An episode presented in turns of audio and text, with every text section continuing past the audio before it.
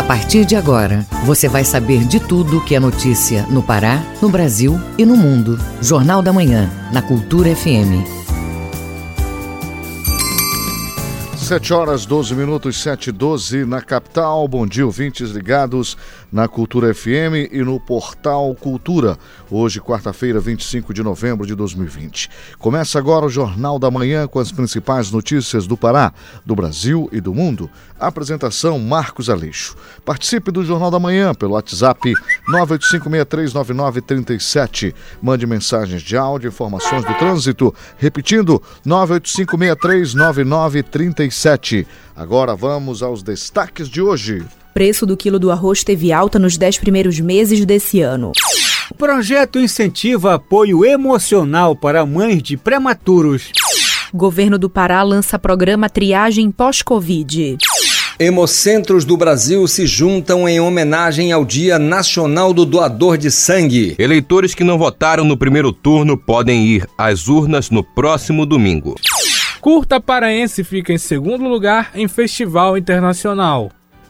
E tem também os destaques do esporte. Sandu contratou mais um atacante para o restante da temporada. Gavião KTG está classificado à segunda fase da segundinha.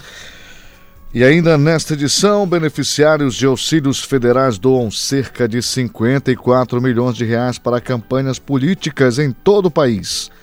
Anvisa aprova normas para acelerar o registro de vacinas contra a Covid-19 no Brasil. E o município de Ponta de Pedras, na Ilha do Marajó, realiza Círio de Nossa Senhora da Conceição. Essas e outras notícias agora no Jornal da Manhã. 7 horas 14 minutos, 7 e 14 na capital. O Pará é notícia. O Hospital Regional do Marajó em breves adere à campanha Novembro Roxo. A ação busca conscientizar sobre a prevenção aos partos prematuros. Informações com Edelson Vale. Referência na assistência de média e alta complexidade, o Hospital Regional Público do Marajó, em breves, aderiu ao Novembro Roxo para chamar atenção para a prematuridade dos bebês, um problema que atinge milhões de crianças ao redor do mundo. De acordo com o Ministério da Saúde, os problemas da prematuridade afetam 340 mil bebês no Brasil. Este ano, a campanha do Novembro Roxo tem o slogan Juntos pelos Prematuros, cuidando do futuro. E neste mês, o Hospital Regional Público do Marajó também se volta para a prevenção e conscientização da prematuridade, com o intuito de mostrar os perigos e cuidados que as gestantes devem tomar caso se tornem vítimas desse tipo de parto de risco. Segundo dados da Secretaria de Estado de Saúde Pública, CESPA, no ano passado foram contabilizados 13.893 nascimentos prematuros em todo o Pará. Em 2020, de janeiro até 19 de novembro, foram 13.553 registros. Em 2019, a equipe do Hospital Regional Público do Marajó realizou 131 partos normais. Desses, 45 foram prematuros. Em 2020 já foram 103 partos normais, sendo 44 deles de bebês prematuros. De Soura, Delson Vale, Rede Cultura de Rádio. Do arquipélago do Marajó, nós vamos agora para o sudeste do Pará. Detalhes e informações desta região com o nosso correspondente Miguel Oliveira. Bom dia, Miguel. Bom dia, Marcos Aleixo. Bom dia, ouvintes do Jornal da Manhã. Fiscais da Secretaria de Fazenda apreenderam em óbidos mais de 93 mil latas de cerveja que estavam sem nota fiscal. As cervejas foram encontradas em embarcações aportadas na orla do município. A mercadoria estava escondida em meio a sacas com mantimentos e foi avaliada em pouco mais de 185 mil reais. A carga de cerveja saiu de Manaus e tinha como destino Santarém e outros municípios do Baixo Amazonas. Ainda falando da cidade de Óbidos, o ex-comandante da PM naquele município, capitão Vanzeler, foi expulso da corporação. A exclusão do oficial que havia sido preso em flagrante porque foram encontrados 5 quilos de maconha dentro de seu gabinete no quartel da PM em 2018 foi confirmada pela primeira sessão penal do Tribunal de Justiça do Estado na última segunda-feira. Eleições de 2020 começou nesta terça-feira o trabalho de preparação das urnas para o segundo turno em Santarém. Mais de mil urnas chegaram lacradas e nelas foi feito um novo cadastro, desta vez inserindo os nomes e fotos dos dois candidatos que disputam a prefeitura de Santarém, o prefeito Nélia Guiar e a ex-prefeita Maria do Carmo. As urnas começam a ser enviadas às mais de 750 sessões eleitorais de votação a partir de sexta-feira. Marcos Aleixo, o trânsito continua matando em Santarém, não importa o local do acidente. Além dos acidentes fatais na BR-163 no Planalto Santareno, onde é comum as colisões de caminhões com motocicletas, a gente falou aqui ontem sobre a morte de um jovem que dirigia um veículo tipo bug que capotou e caiu sobre o corpo dele durante uma manobra na areia no último domingo.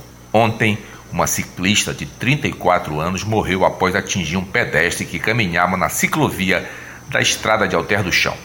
A ciclista, identificada como Tatiane Fátima de Mendonça, seguia pela ciclovia com um grupo de ciclistas quando se deparou com um pedestre que seguia no sentido contrário. Ela teria tentado desviar, mas se chocou com ele. Tatiane então perdeu o controle da bicicleta e caiu no asfalto, machucando a cabeça com gravidade. Uma equipe de socorristas do SAMU foi acionada, mas quando chegou ao local do acidente encontrou a ciclista já sem vida. De Santarém, Miguel Oliveira, Rede Cultura de Rádio. Obrigado, Miguel, pela sua participação. E olha só, Operação Desativa Serraria Clandestina no oeste do Pará. Confira este e outros destaques no Giro do Interior, com Bruno Barbosa trazendo todos esses detalhes. A Operação Oeste Verde foi realizada nesta segunda em algumas cidades da região pela primeira Companhia Independente de Policiamento Ambiental. No ramal do Divino, na cidade de Placas, uma serraria clandestina foi fechada. Ao descobrir o empreendimento criminoso, os policiais militares prenderam um homem no local com uma arma de fogo. Os outros funcionários conseguiram fugir.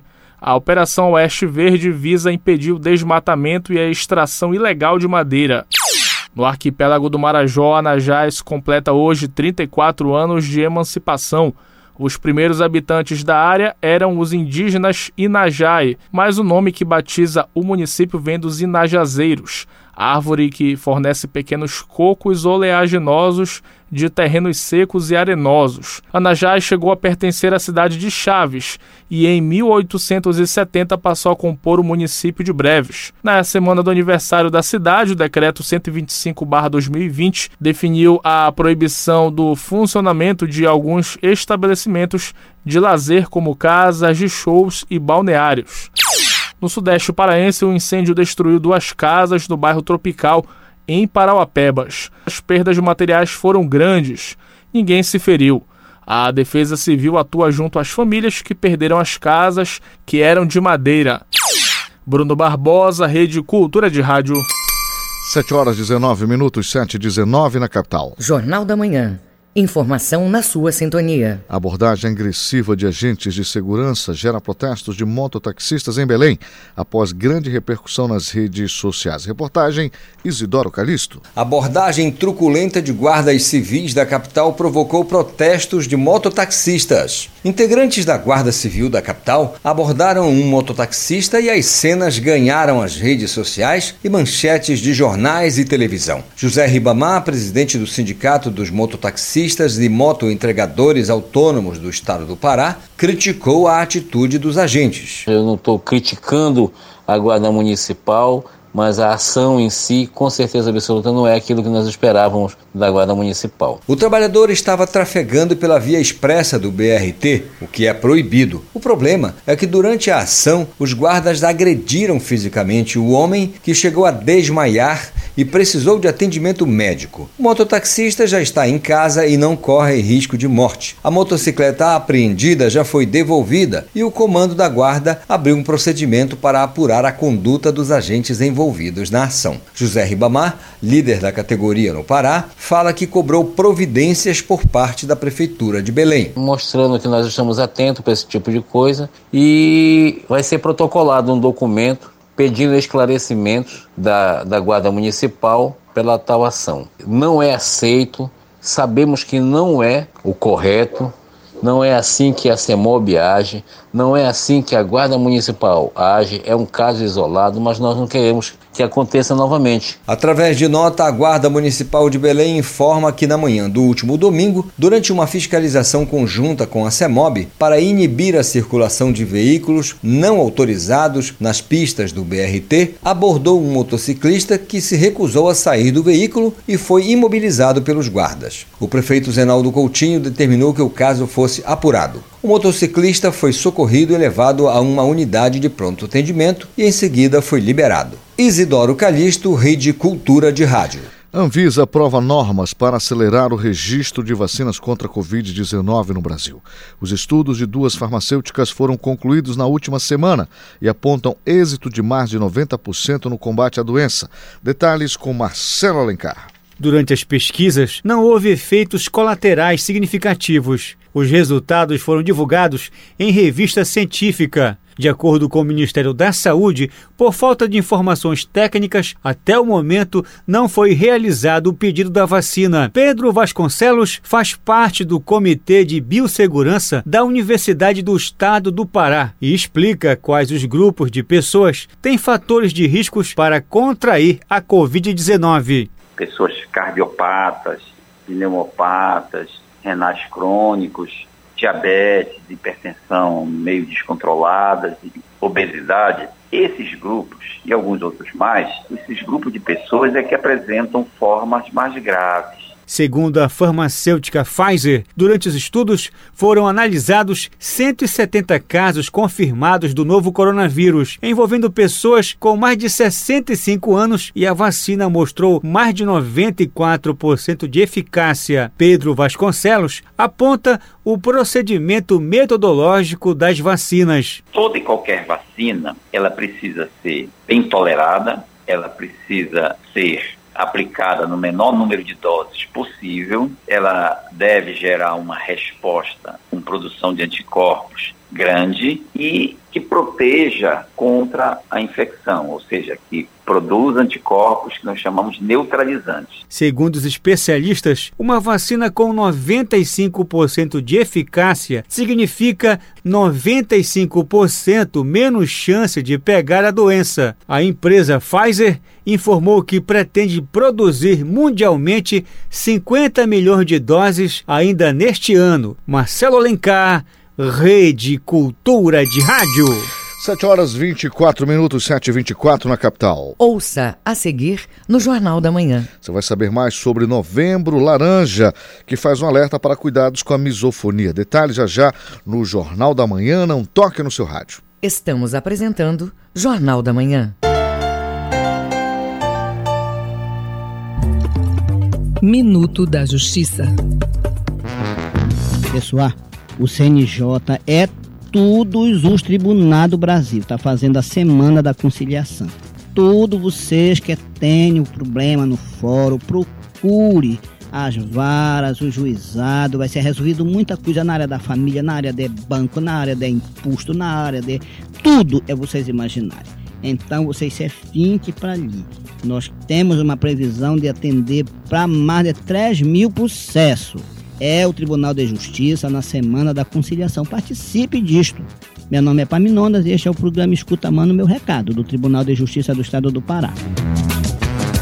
Você faz o bem e influencia mais gente a repetir o gesto. Com a doação de sangue é assim. Você doa, conta para a família e os amigos como é rápido e fácil doar, e quando vê, são dezenas, centenas de doadores de sangue. E uma única doação pode salvar até quatro vidas. 25 de novembro é o Dia Nacional do Doador de Sangue. Participe nas redes com a hashtag Influencie a Doar. Emopa, Governo do Pará.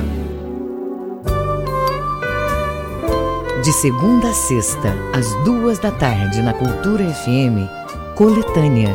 Produção e apresentação, Paulo Brasil.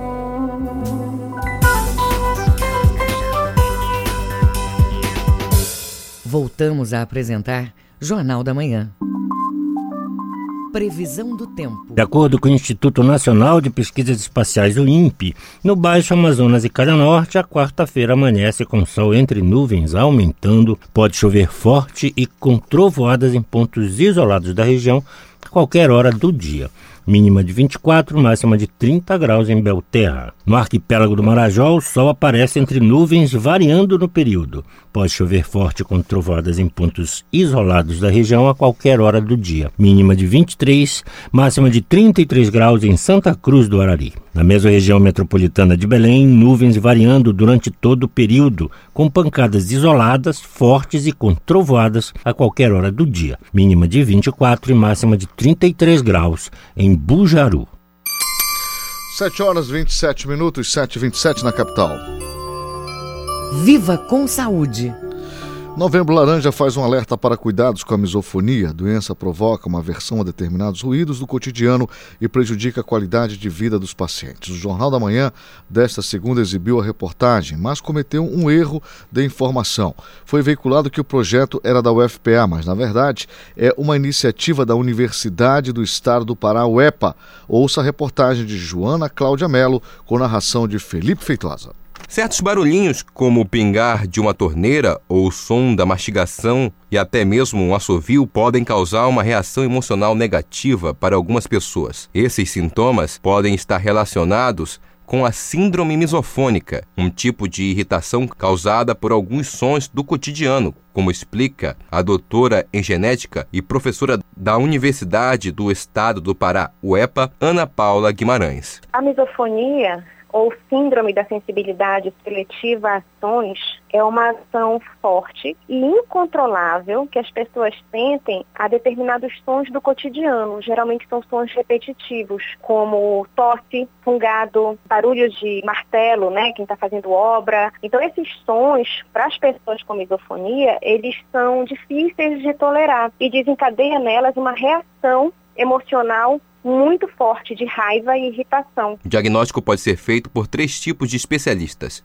otorrinolaringologista, fonoaudiólogo ou psiquiatra. Todas essas especialidades podem detectar a condição e encaminhar o paciente para um tratamento específico. O administrador Alexandre da Silva Mota foi diagnosticado com a misofonia.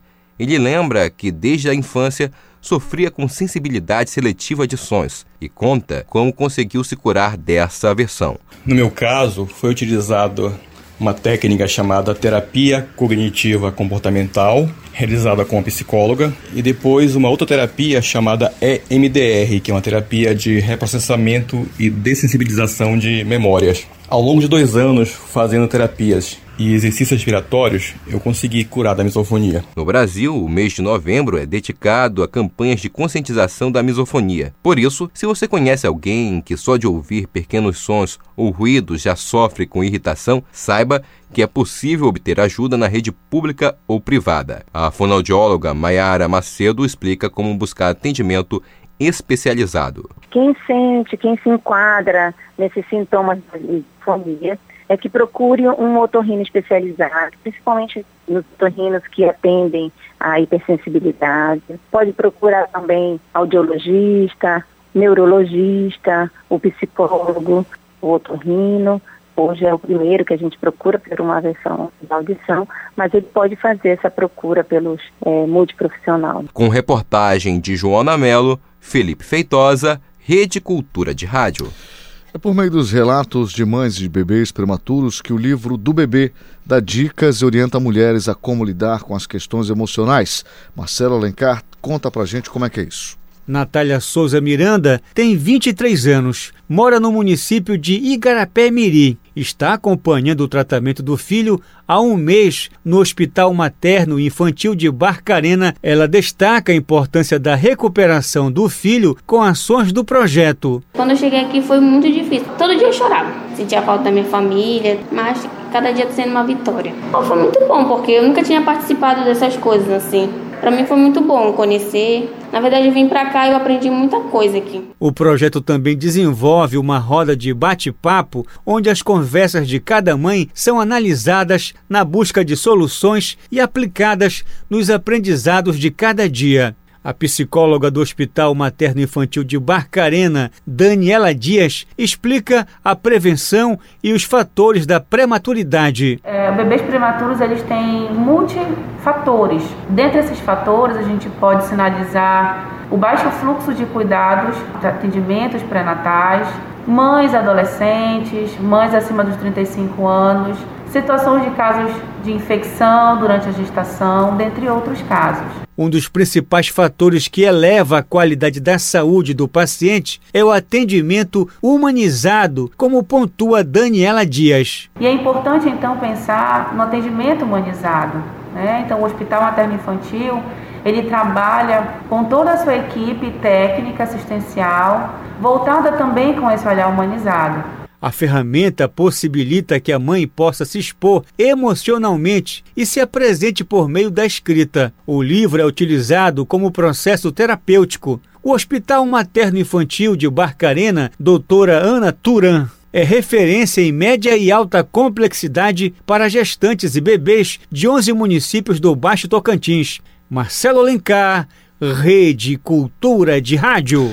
Ainda sobre saúde, né? A Secretaria de Estado de Saúde Pública, a CESPA, lança o programa Triagem Pós-Covid. A medida vai atender a pacientes de todo o estado que já tiveram Covid-19.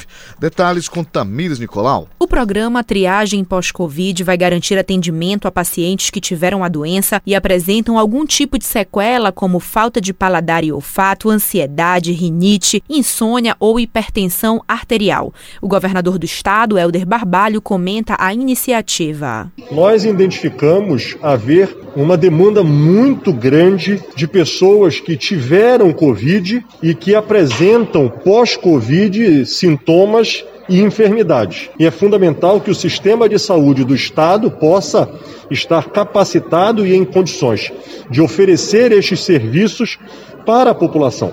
Fazer a triagem, fazer o diagnóstico e garantir o tratamento, para que todos que conseguiram superar o processo de infecção da Covid, que estes que apresentem sintomas no momento seguinte também estejam assistidos pelo sistema de saúde do Pará. Pacientes de todo o estado vão receber o acompanhamento médico. Ao todo, 2.600 atendimentos devem ser realizados por mês. O secretário estadual de saúde, Rômulo Rodovalho, explica o serviço oferecido. Então, uma pessoa que tem algum sintomas, ter sofrido alguma sequela do período que ela teve com Covid, ou que, ainda que clinicamente, ela teve contato, mas não foi diagnosticada positivo por um teste, mas ela teve que se isolar juntamente com a sua família, e isso trouxe algum transtorno, seja físico, seja mental, ou mesmo que ela tenha positivado para Covid. E há necessidade ainda, porque infelizmente a doença ela é de uma gravidade imensa, que algumas pessoas ficaram com algum problema respiratório,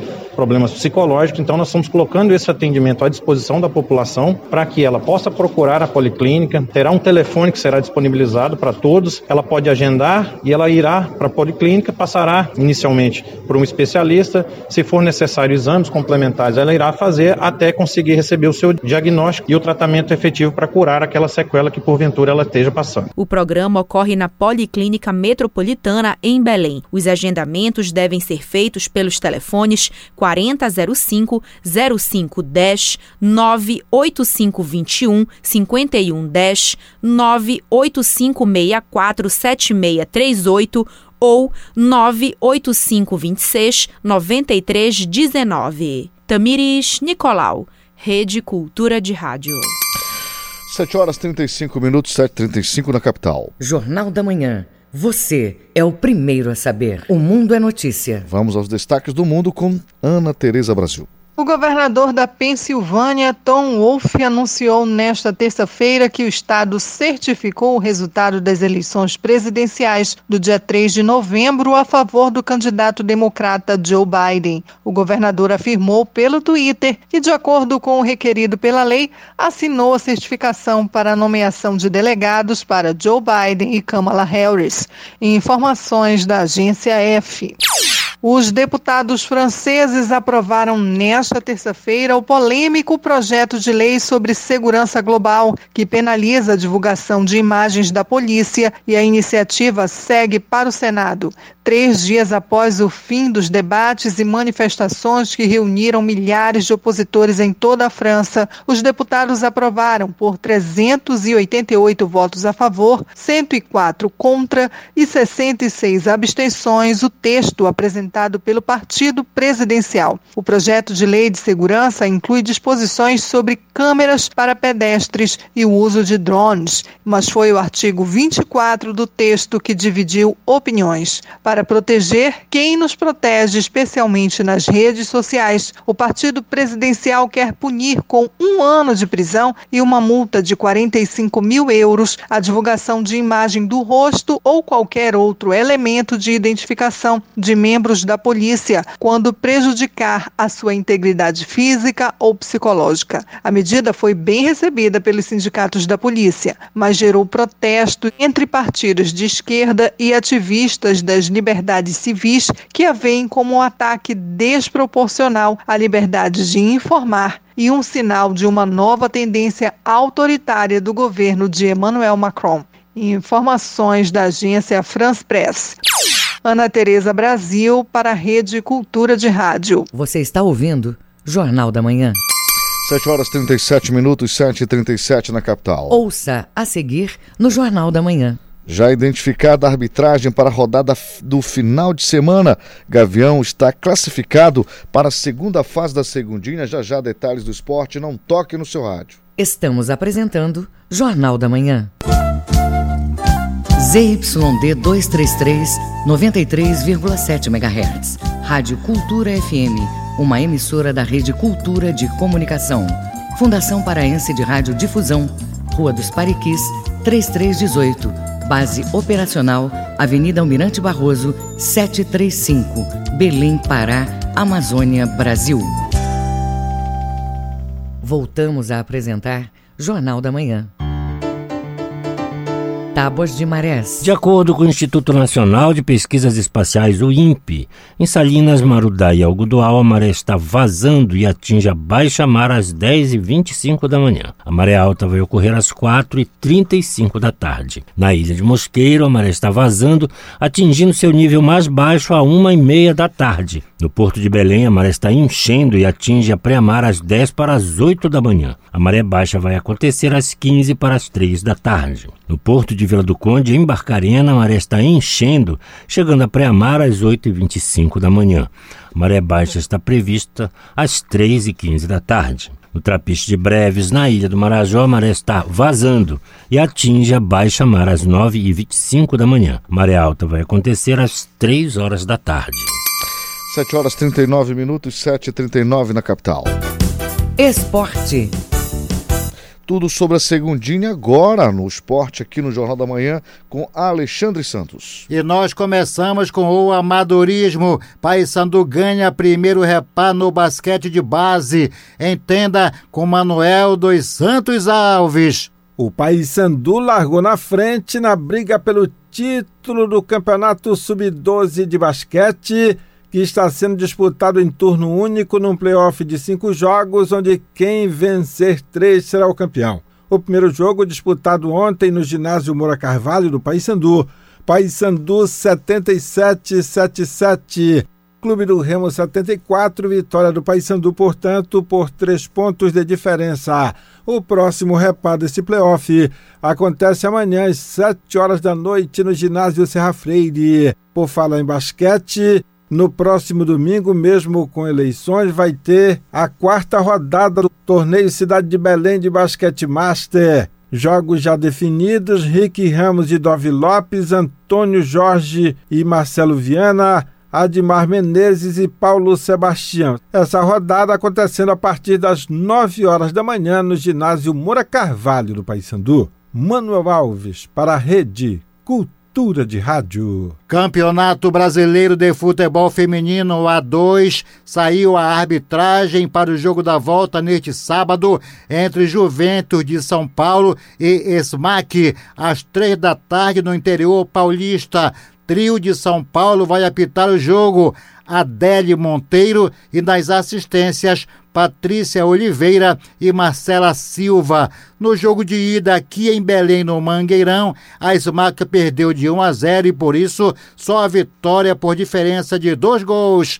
Campeonato Paraense, a nossa segundinha. Ontem, apenas uma partida no Parque do Bacurau. O Cametá perdeu em casa de 1 a 0 para o Gavião KTG, que soma sete pontos e garantiu classificação à próxima fase da segundinha. Série D, última rodada neste sábado às quatro da tarde, Vilinense de Rondônia e Bragantino apito, Jardel Soares, ele é do Piauí. E no mesmo horário em Tucuruí, Independente e Rio Branco, com Rafael de Andrade do Espírito Espírito Santo. Pela Série C, penúltima rodada nesta sexta-feira, às oito da noite, em Belém do Pará, no Mangueirão, Paysandu e Botafogo da Paraíba. Apito Rafael Martins Sá, ele é de São Paulo. Para este jogo, a diretoria bicolor está colocando à venda ingressos virtuais,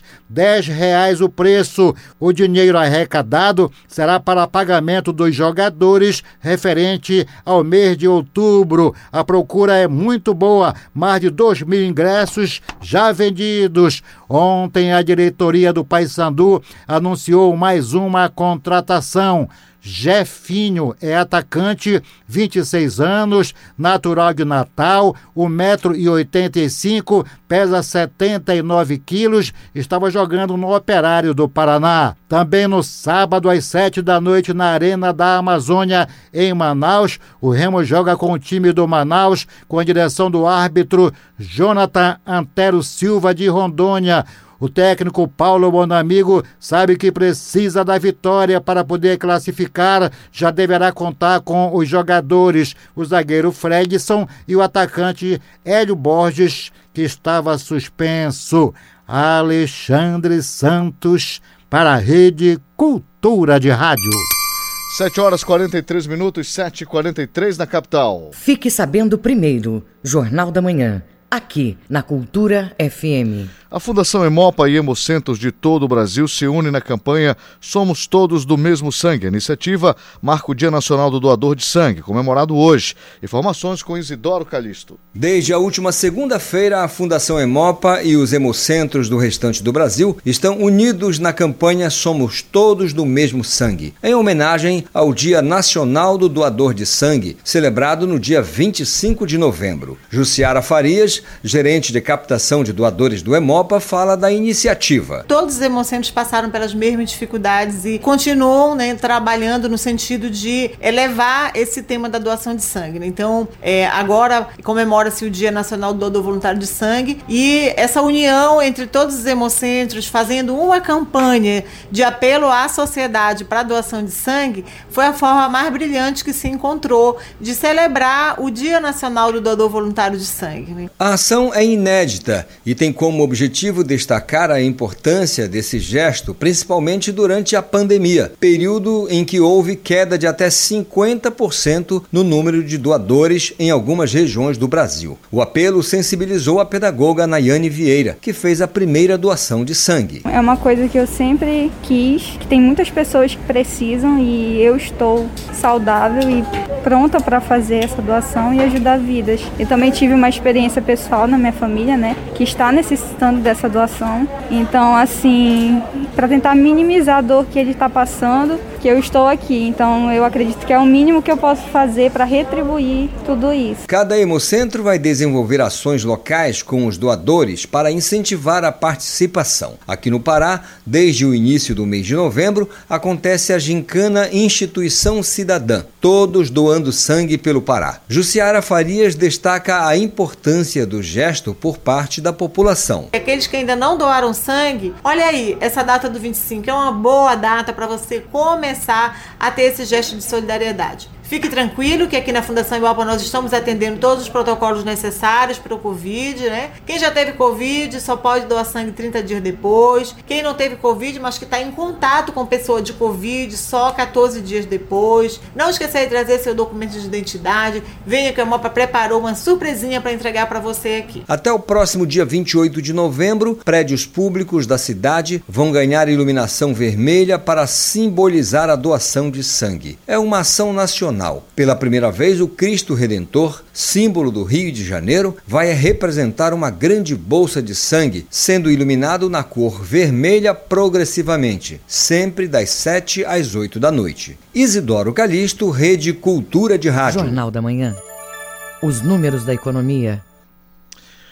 Preço do arroz teve alta acumulada nos primeiros 10 meses desse ano, segundo pesquisa do Diese Pará o aumento aí é de quase 74%. A reportagem é de Tamires Nicolau. De acordo com a pesquisa, em janeiro desse ano, o preço do quilo do arroz foi encontrado, em média, a R$ 2,70. Em outubro, o alimento era vendido a R$ 4,65. Em relação ao mês de setembro, o aumento foi de 12%. O técnico do Jazz Pará, Everson Costa, fala sobre as dificuldades enfrentadas com o aumento do produto. A renda diminuiu, as dificuldades aumentaram. Infelizmente, a alimentação tem pesado bastante e feito com que essa dificuldade seja ainda maior. Lembrando que em tempos de pandemia, insumos, produtos básicos, serviços e demais itens, todos eles ficaram caros. E a tendência hein, é que quando a gente olha esses números em relação ao próprio ano passado, sem pandemia, ainda teremos novas altas porque não há nenhum cenário de mudança. O consumo mensal do arroz por trabalhador no Pará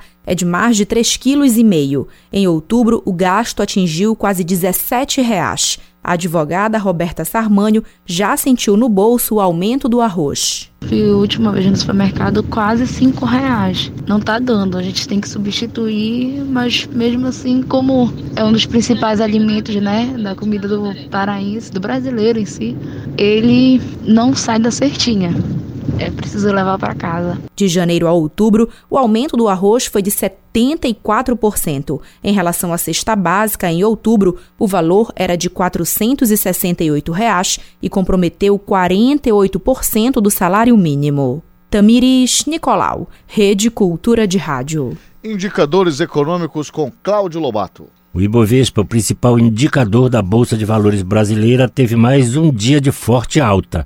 O índice registrou uma valorização de 2,24% aos 109.786 pontos.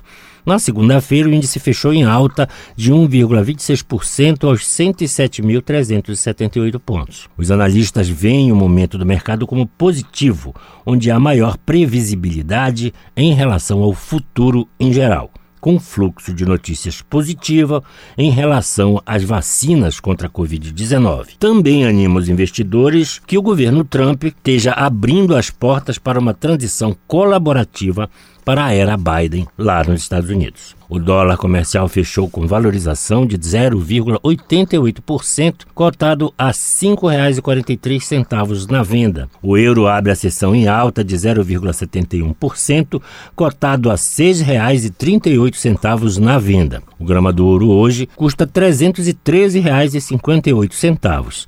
E o rendimento da caderneta de poupança com aniversário nesta quarta-feira é de 0,5%. Cláudio Lobato, Rede Cultura de Rádio.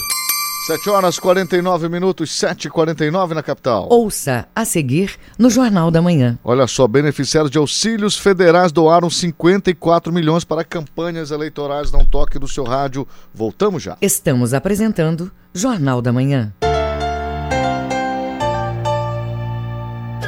Te prepara! Vem aí um dos maiores festivais da cultura paraense, Jambu Live Muita música, dança, teatro e performance em mais de 60 apresentações de artistas do nosso estado.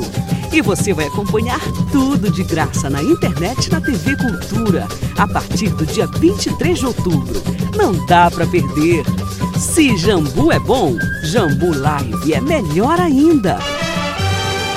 Eliana Pittman, uma das damas da música brasileira, faz um passeio pelos estandartes ao carimbó com personalidade única no cantar. Eu sou Eliana Pittman, eu sou carioca, nasci no Rio de Janeiro, já quando a minha mãe conheceu o Booker Pittman, que é meu pai adotivo, meu pai é artístico, meu pai espiritual, nós éramos como uma dupla sertaneja, Booker Pittman e Eliana Pittman. Multiartista, Eliana Pittman é a nossa convidada no Brasil Brasileiro, neste sábado, sete da noite. Voltamos a apresentar Jornal da Manhã. Previsão do tempo. De acordo com o Instituto Nacional de Pesquisas Espaciais, o INPE, no nordeste do Pará, nebulosidade variável durante toda esta quarta-feira. Pode chover forte com trovoadas a qualquer hora do dia em pontos isolados da região. Mínima de 25 e máxima de 32 graus em São João de Pirabas. No sudoeste do estado, dia de sol com nuvens variando. Podem ocorrer pancadas fortes e trovoadas a qualquer hora do dia em pontos isolados da região. Mínima de 24 e máxima de 30 graus em Aveiro. No sudeste paraense, céu parcialmente nublado durante todo o dia. Podem ocorrer pancadas localizadas, fortes e com trovoadas a qualquer hora do dia. Mínima de 22 e máxima de 33 graus em Xinguara. 7 horas e 51 minutos, 7h51. O trânsito na cidade. Rapidamente, ainda dá tempo, Marcelo Alencar com um detalhe do trânsito. Perfeitamente, Marcos. Trânsito intenso na, na Avenida Almirante Barroso, em Belém, velocidade média de 16 km por hora. Agora, bora conferir aqui o trânsito na BR-316, que está apresentando uh, um trânsito moderado com a velocidade média de 27 km por hora. E tempo de, eh, em tempo de atraso, 5 minutos, em média, eh, um minuto atrás. E também, bora conferir a movimentação do trânsito na João Paulo II, no sentido Ananindeua para Belém. A gente observa aqui, o trânsito está congestionado ali pela esquina da Perimetral. São essas informações do trânsito da manhã de hoje. Marcelo Alencar, direto do Departamento de Rádio e Jornalismo da Cultura FM, para o Jornal da Manhã. Volta no comando, Marcos Aleixo. Obrigado, Marcelo, pela participação. 7h52 na capital. Política. Olha só, é, nós vamos para a faixa 8 agora, tá? Paulo, por favor. É, o município de Ponta de Pedras, na Ilha do Marajó, realiza Sírio de Nossa Senhora da Conceição, padroeira da cidade. O correspondente Francisco Moraes dá os detalhes. Iniciando esta sexta-feira aqui em Ponta de Pedras, a programação do Sírio de Nossa Senhora da Conceição 2020. O padre Célio Rios nos informa sobre a programação. Neste ano, iremos celebrar o centésimo vigésimo oitavo Sírio de Nossa Senhora Será um ano atípico, será um ano normal, um, com um novo normal por causa da pandemia. Nós iremos celebrar esse Sírio com o tema Maria Mãe Amável. Será um Sírio muito diferente dos outros. Nós teremos a nossa programação na sexta-feira, começará com o encerramento das peregrinações. A missa às 19 horas na Catedral Diocesana de Ponta de Pedras. No sábado, teremos a missa às 8 horas da manhã na igrejinha, aqui na praça. E às 19 horas, a missa na Catedral Diocesana com a presença do nosso bispo Dom Teodoro. Durante a noite, todos os dias, após a Santa Missa, acontece a programação na Barraca da Santa, com sorteios e vendas de comidas típicas. Francisco Moraes de Ponta de Pérez Marajó, Rede Cultura de Rádio. Política. Agora sim, olha só, beneficiários de auxílios federais doaram 54 milhões de reais para campanhas políticas. Como é que é isso? Detalhes com Yuri Hudson. O Tribunal Superior Eleitoral identificou doações para campanhas políticas com indícios de irregularidades. O levantamento foi produzido pelo Núcleo de Inteligência da Justiça Eleitoral. Mais de 64 mil beneficiários de algum programa do governo federal, como Auxílio Emergencial, Bolsa Família ou BPC, por exemplo, doaram algo próximo a 54 milhões de reais para campanhas. Segundo o levantamento, a maior ocorrência é de doações realizadas por pessoas sem emprego formal registrado, cujas inconsistências somam mais de 33 milhões de reais. Outro montante em doação que chama a atenção da Justiça Eleitoral é de quem não tem renda compatível para o volume de repasse para as campanhas políticas. Quase 3 mil doadores sem renda compatível doaram mais de 23 milhões de reais. Na lista do TSE aparece até nomes de doadores que constam no sistema de controle de óbitos. São 13 pessoas responsáveis por doações que somam quase 40 mil reais. O levantamento do TSE será compartilhado com o governo federal e encaminhado para o Ministério Público Eleitoral. Agência Rádio Web de Brasília, Yuri Hudson. TRE Pará divulga informações sobre eleições deste domingo. Vamos com os detalhes com Felipe Feitosa. A determinação diz que nenhum eleitor pode ser preso até 48 horas após o processo eleitoral. A medida é para garantir que não haja coação e que se tenha garantido o direito ao voto, como destaca o diretor-geral do Tribunal Regional Eleitoral do Pará, Osmar Frota. A legislação eleitoral nos diz que no período de cinco dias antes da eleição até 48 horas após o pleito, nenhum eleitor ele pode ser preso por mandado judicial. Ou seja, aquela conhecida prisão por mandado de prisão temporária, prisão preventiva, ela não ocorre. Mas é sempre importante lembrar para o eleitor que eventual flagrante delito pode sim ser preso pelo policiamento. Só em Belém, no primeiro turno, mais de 209 mil eleitores não compareceram às urnas. Quem não votou no primeiro turno pode fazer isso no segundo, mas ainda é necessário justificar a ausência, como fala Osmar Frota, do TRE Pará. Cada turno de uma eleição ela é uma eleição própria. Então, quem não votou no primeiro turno, esse eleitor ele pode sim votar no segundo turno. O que acontece? O prazo também é de 60 dias para justificativa. O eleitor que não pôde comparecer ao primeiro turno das eleições, ele tem 60 dias para fazer sua justificativa ou seja, até o dia 14 de janeiro de 2021. O prazo de exibição de propaganda eleitoral gratuita em rádio e TV vai até a zero hora do dia 27. No sábado, dia 28, os candidatos podem fazer propagandas em carros com alto-falante, carreatas e outras manifestações externas até 8 da noite. Felipe Feitosa, Rede Cultura de Rádio. Jornal da Manhã. Você é o primeiro a saber. Agenda Cultural.